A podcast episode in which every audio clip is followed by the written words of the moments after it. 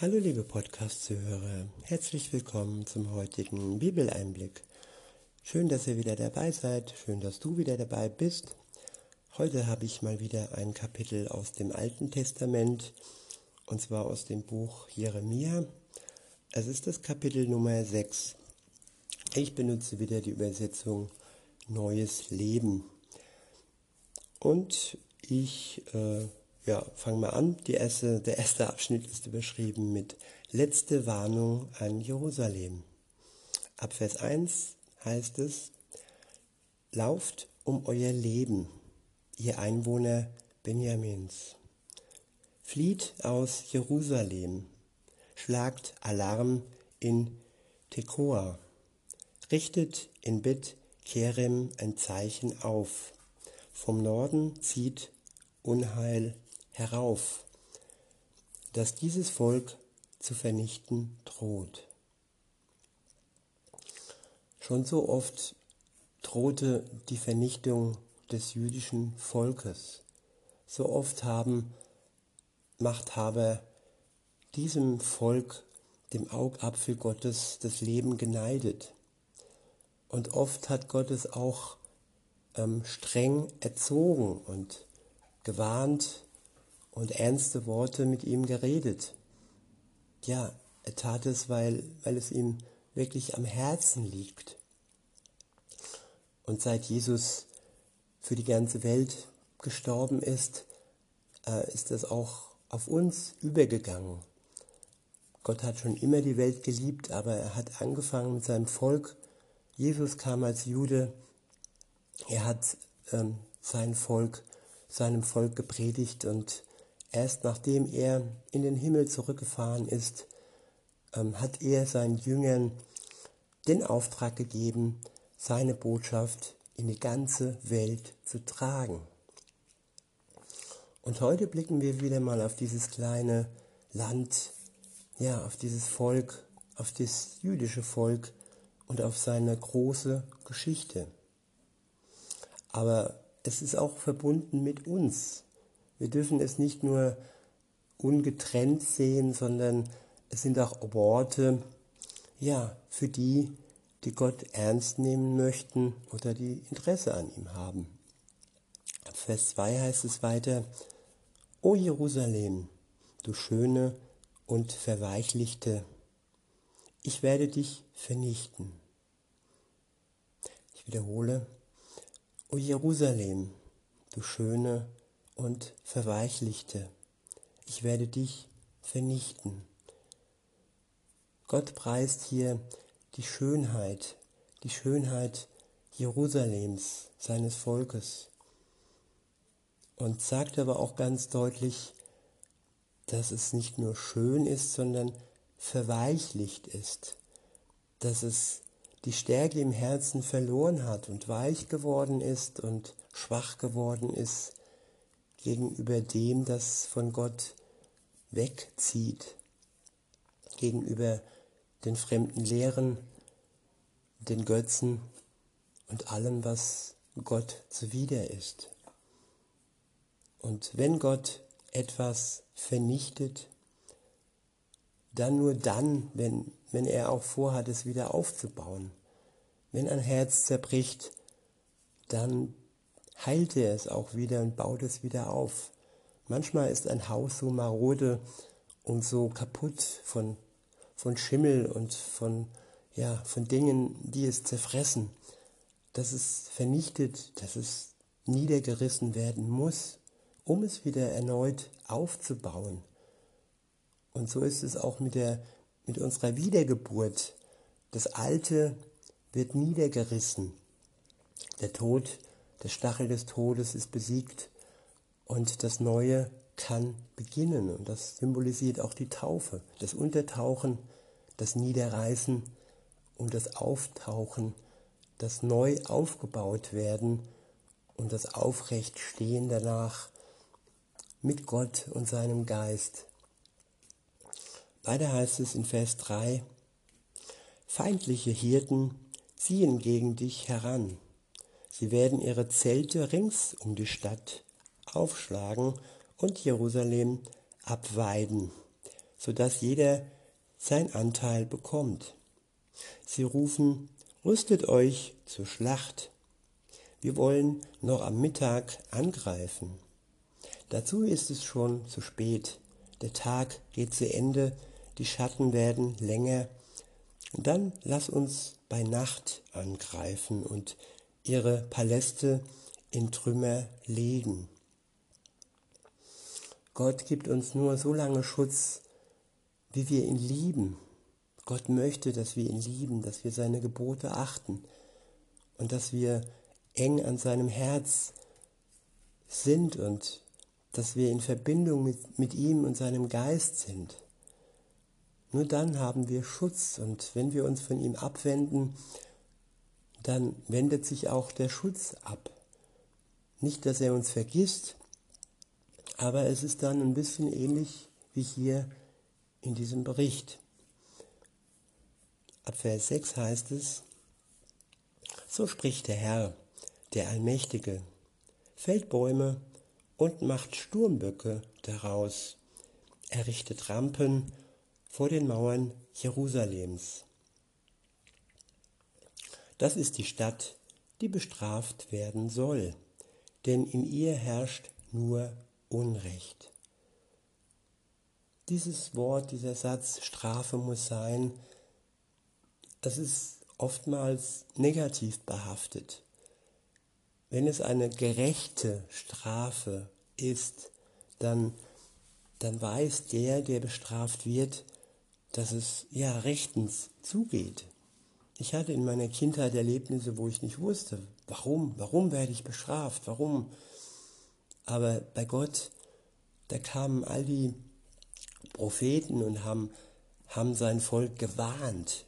Sie haben wirklich klare Worte verwendet und erste Warnung, zweite Warnung, letzte Warnung.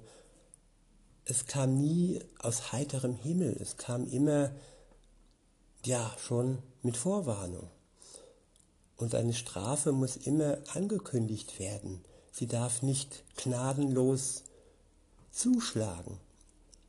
Und Gott ist nicht gnadenlos. Gott hat ein riesengroßes Herz und er, er liebt sein Volk, er liebt uns und Insofern ist seine Strafe gerecht, wenn sie denn ausgeführt wird, weil eben in dieser Stadt, und das können wir auch bei uns äh, sehen, weil auch in dieser Welt Unrecht herrscht.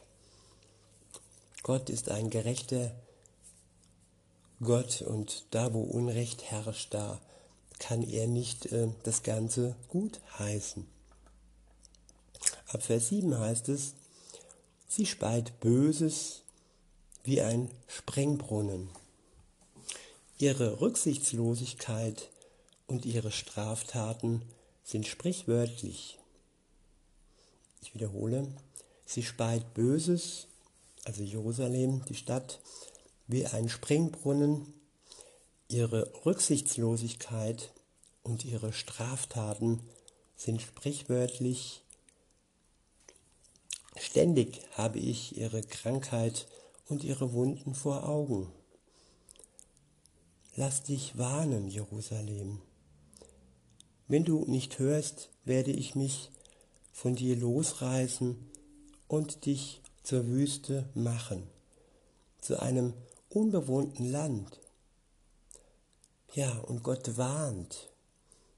Wie gesagt, Gott schlägt nicht ohne Vorwarnung zu. Er straft nicht ohne Vorwarnung.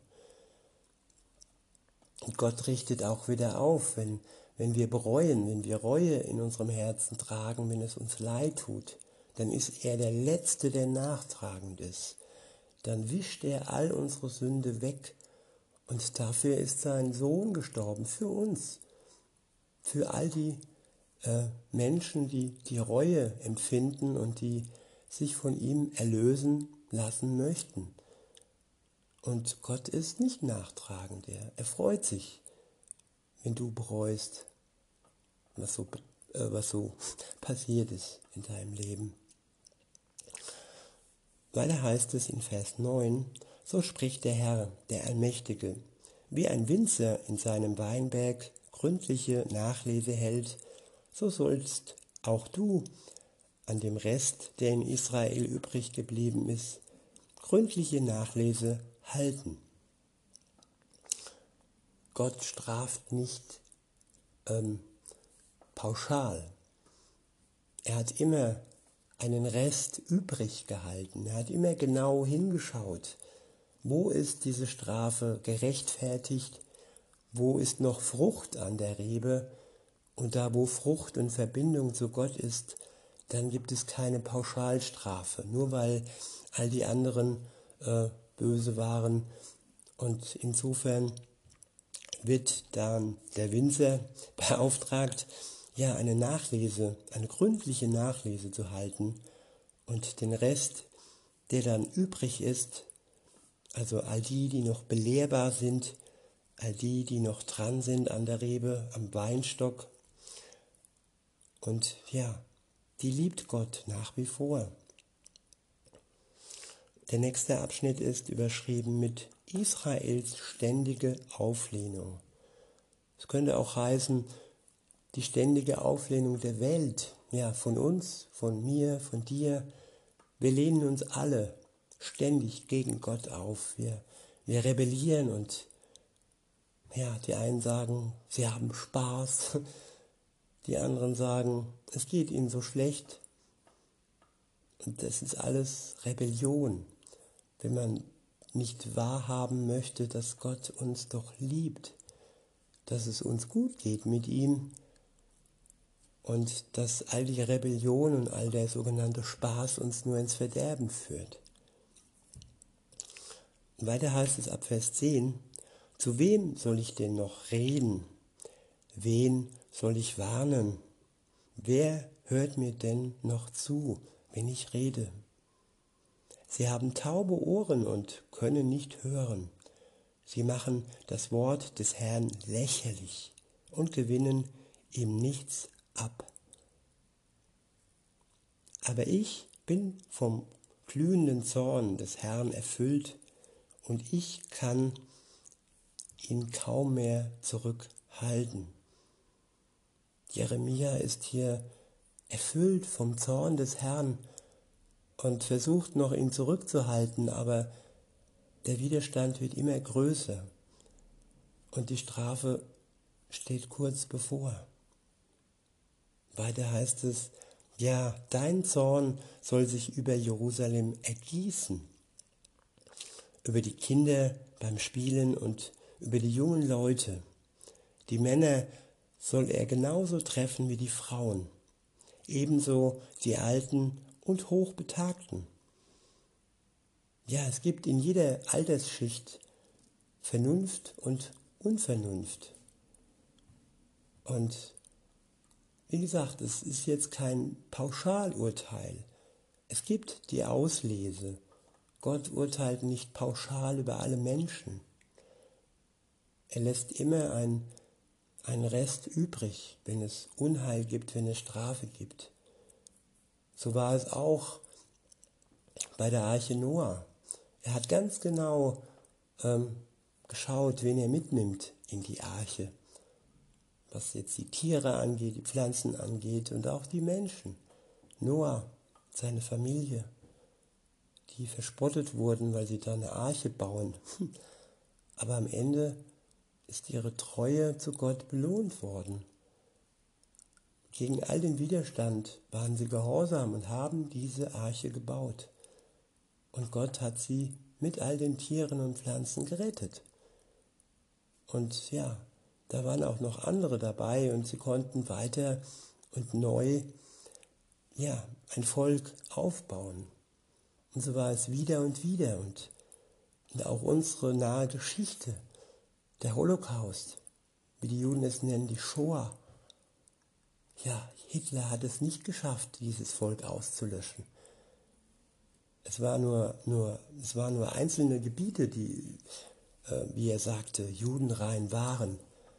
Aber die Welt, ja, und das Volk konnte nicht ausgelöscht werden.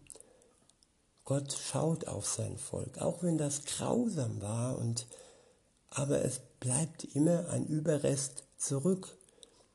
Und so auch damals zu Jeremias Zeiten.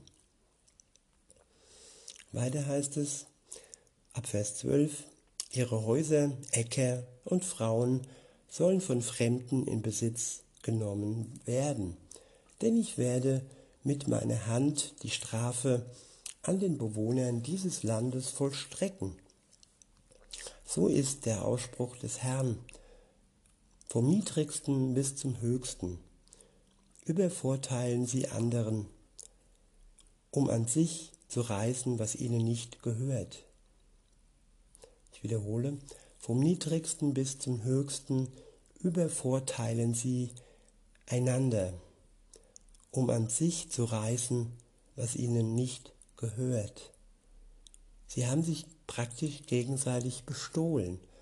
Sie haben an sich gerissen, was ihnen nicht gehört.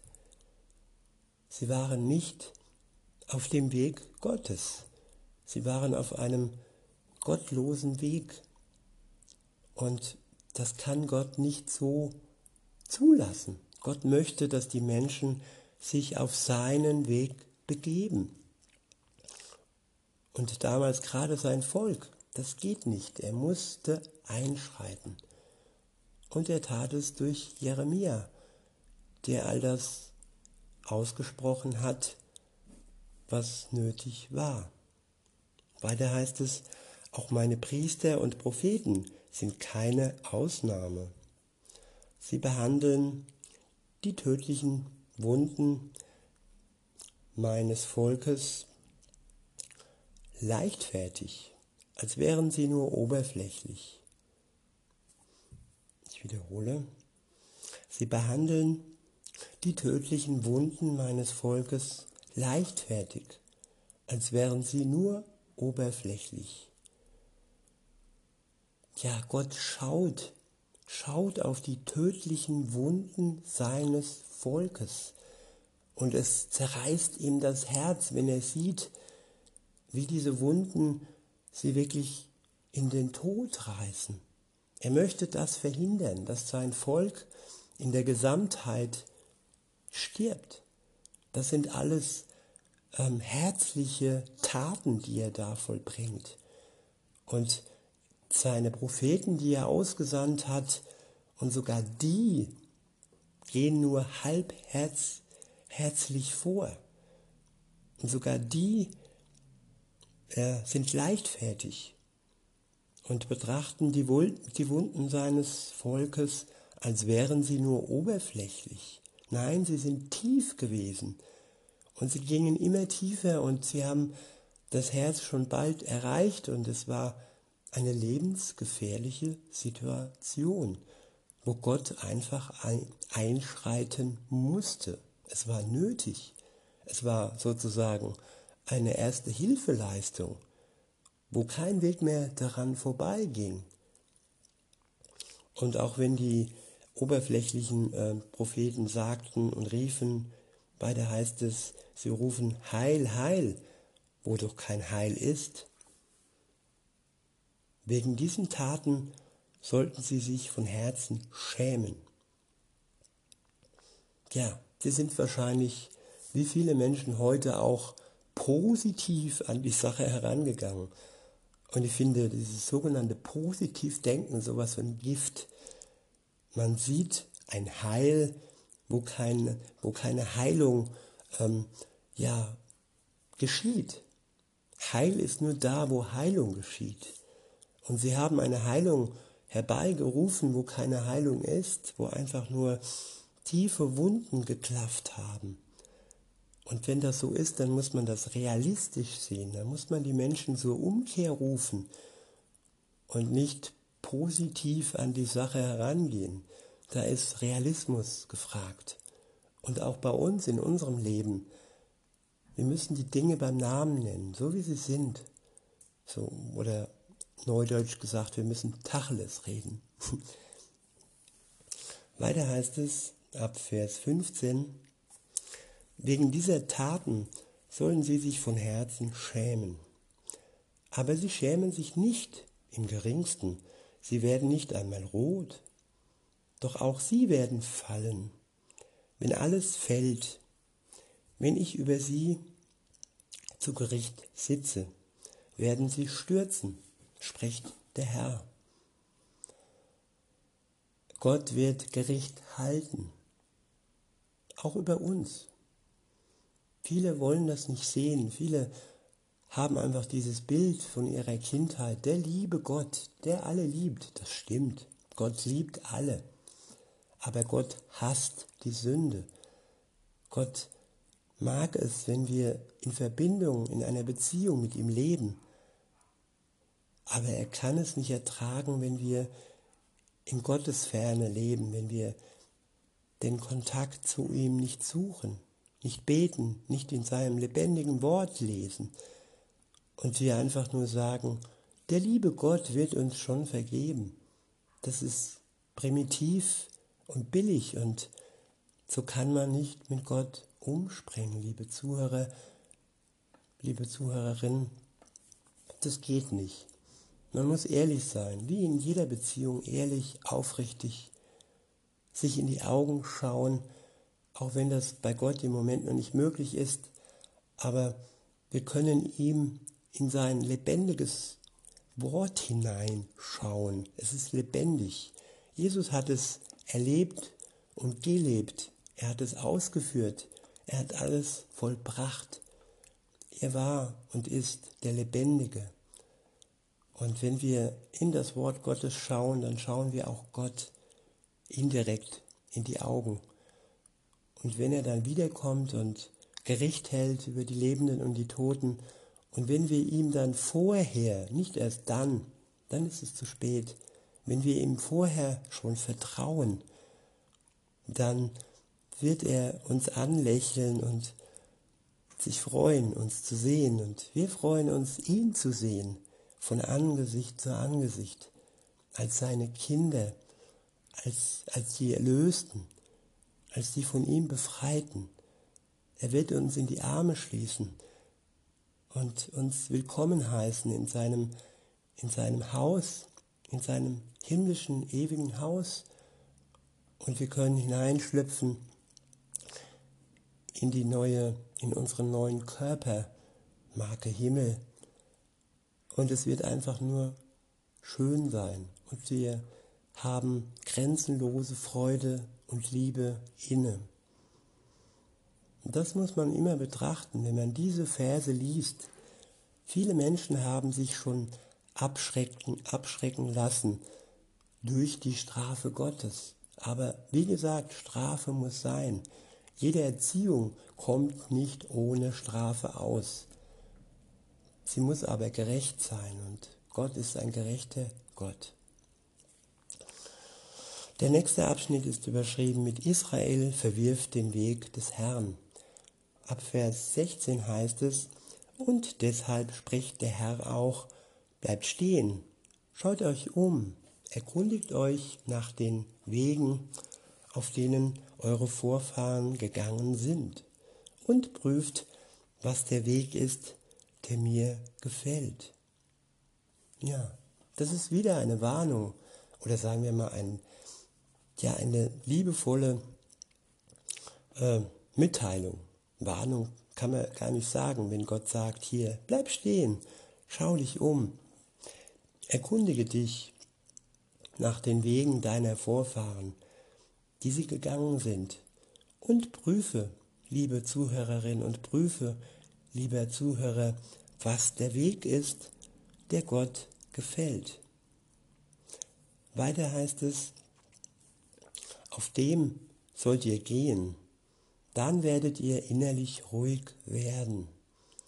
Doch ihr entgegnet, nein, auf diesem Weg wollen wir nicht gehen. Das ist ein Dialog. Gott spricht mit seinem Volk durch seine Propheten, durch sein Wort. Und der Dialog wird beendet von dem Großteil seines Volkes mit Nein. Auf diesem Weg möchte sein Volk, damals wollte es nicht gehen.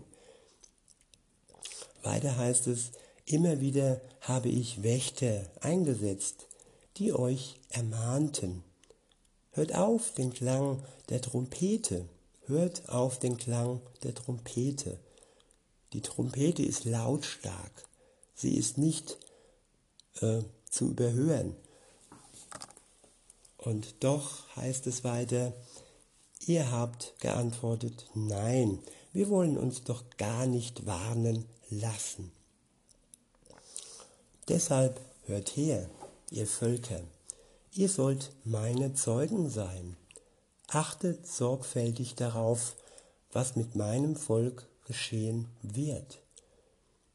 Gott holt sich hier sogar Zeugen, Zeugen aus den Völkern, damit ähm, ja, er wirklich Zeugen hat halt. Und er sagt zu ihnen, achtet sorgfältig darauf, was mit meinem Volk geschehen wird. Und das ist schon ein, eine Vorausschau, das ist schon, ja, damals hat Gott schon die anderen Völker, also uns, angesprochen. Und er sagt auch heute zu uns, achtet sorgfältig darauf, was mit Israel, was mit dem jüdischen Volk geschieht. Wir sollen nicht darüber hinweg sehen. Wir sollen uns nicht manipulieren lassen durch Propaganda, die sagt, die Bösen, die das Land Israel in Besitz nehmen, das ist das Land, das wurde ihnen geschenkt von Gott, das ist ihr Land. Und alle anderen sind Gast, Gast auf diesem Land. Und wenn sie sich wie Gäste verhalten, friedlich und sich integrieren in dieses Land, dann haben sie alle Chancen. Israel und die Juden sind nicht rassistisch, was ihnen immer wieder vorgeworfen wird. Der sogenannte Apartheidstaat. Nein, das hat ein, ich will es gar nicht sagen, wer es ausgesprochen hat, aber auf jeden Fall war es in unseren Reihen. Und ja, Gott sagt zu uns, dass wir auf sein Volk achten sollen. Und das ist doch mal eine Ansage, würde ich sagen. Ab Vers 19 heißt es, die ganze Welt, also auch wir, soll es hören. Ich werde mein Volk ins Unglück stürzen. Dieses Unglück ist der Lohn für ihre bösen Taten. Wie oft musste Israel, mussten die Juden schon großes Unglück erdulden. Aber es heißt auch an einer anderen Stelle, wen Gott liebt, den züchtigt er. Züchtigung ist ein Ausdruck von Liebe. Es muss immer gerecht passieren. Wie gesagt, ich kenne es aus meiner Kindheit. Ungerechte Züchtigung ist das größte Trauma, das man einem Kind antun kann, wenn es nicht weiß, warum es gezüchtigt wird, wenn man nicht mit ihm redet, wenn man nicht vorher Warnungen ausspricht, wenn die Züchtigung gnadenlos und ohne Vorwarnung auf ein kleines, zerbrechliches Kind eindrischt. Nein, so ist Gott nicht. Gott ist liebevoll. Er hat Wächter gesandt, die gewacht haben über sein Volk und immer wieder Worte auf sie eingeredet haben, Worte der Liebe, Worte der Warnung. Er ist gewiss nicht gnadenlos.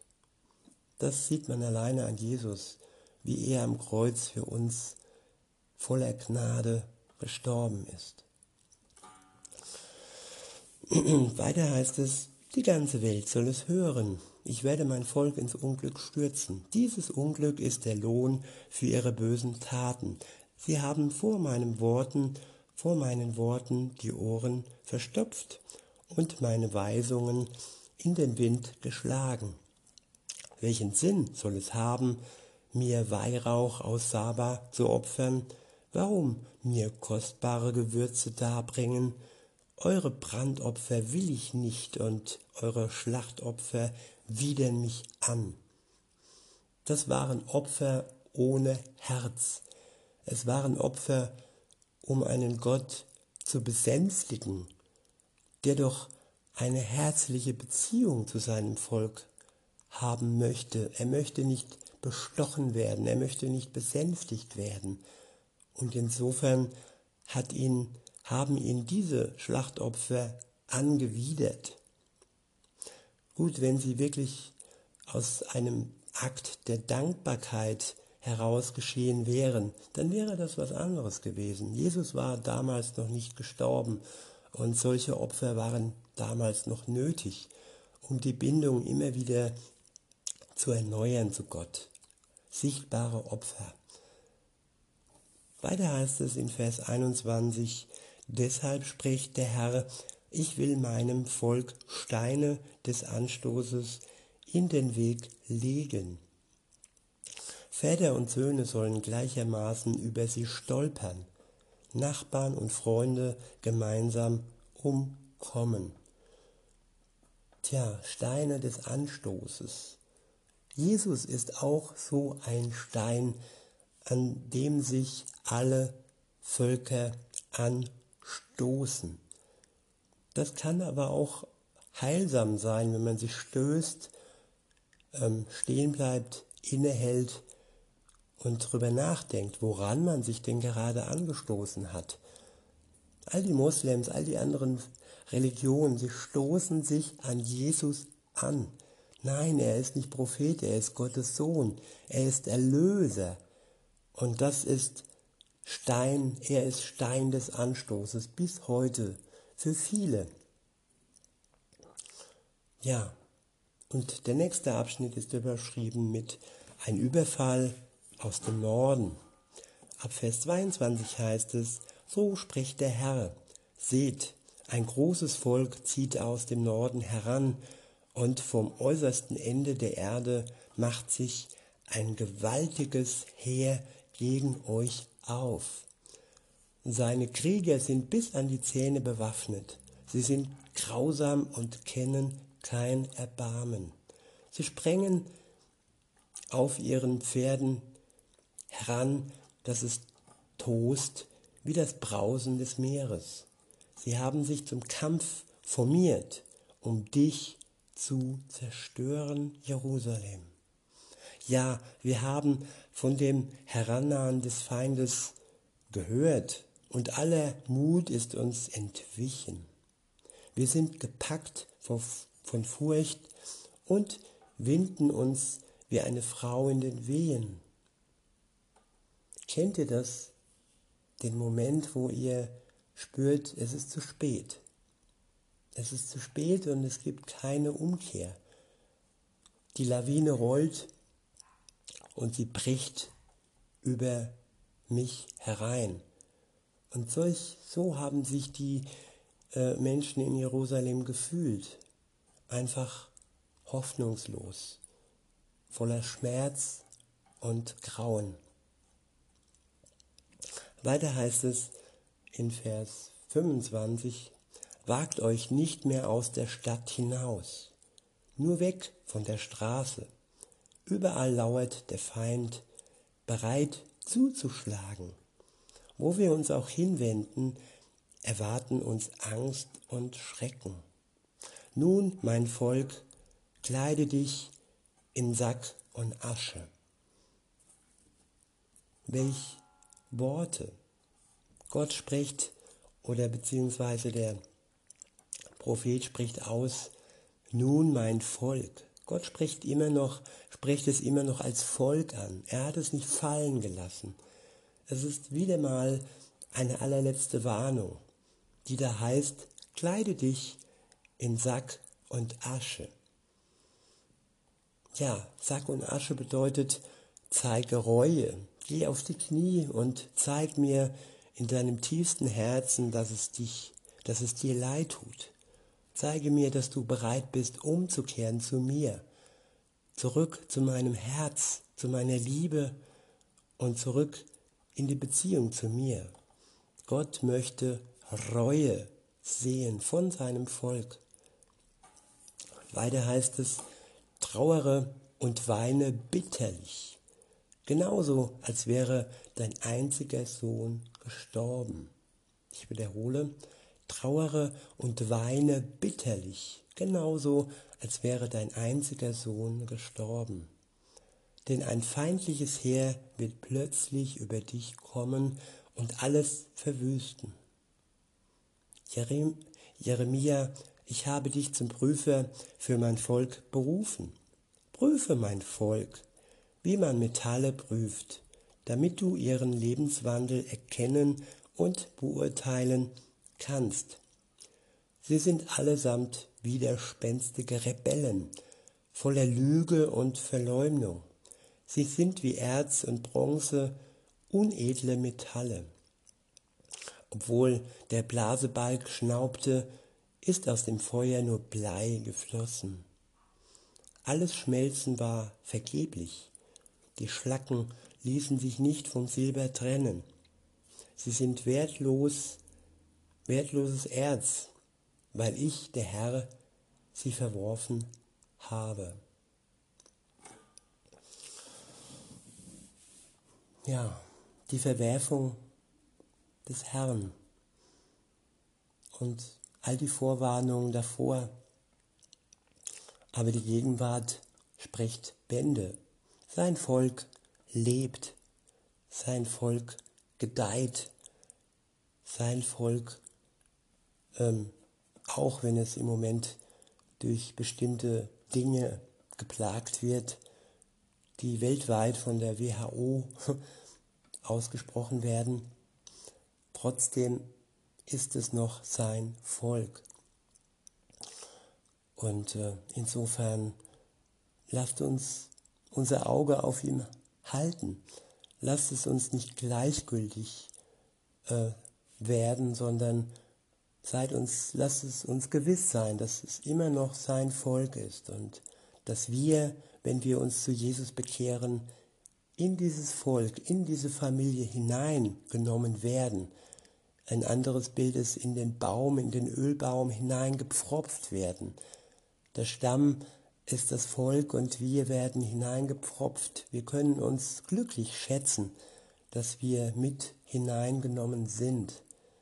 Insofern darf uns das nicht gleichgültig lassen. Ich wünsche euch noch einen schönen Tag und sage bis denne.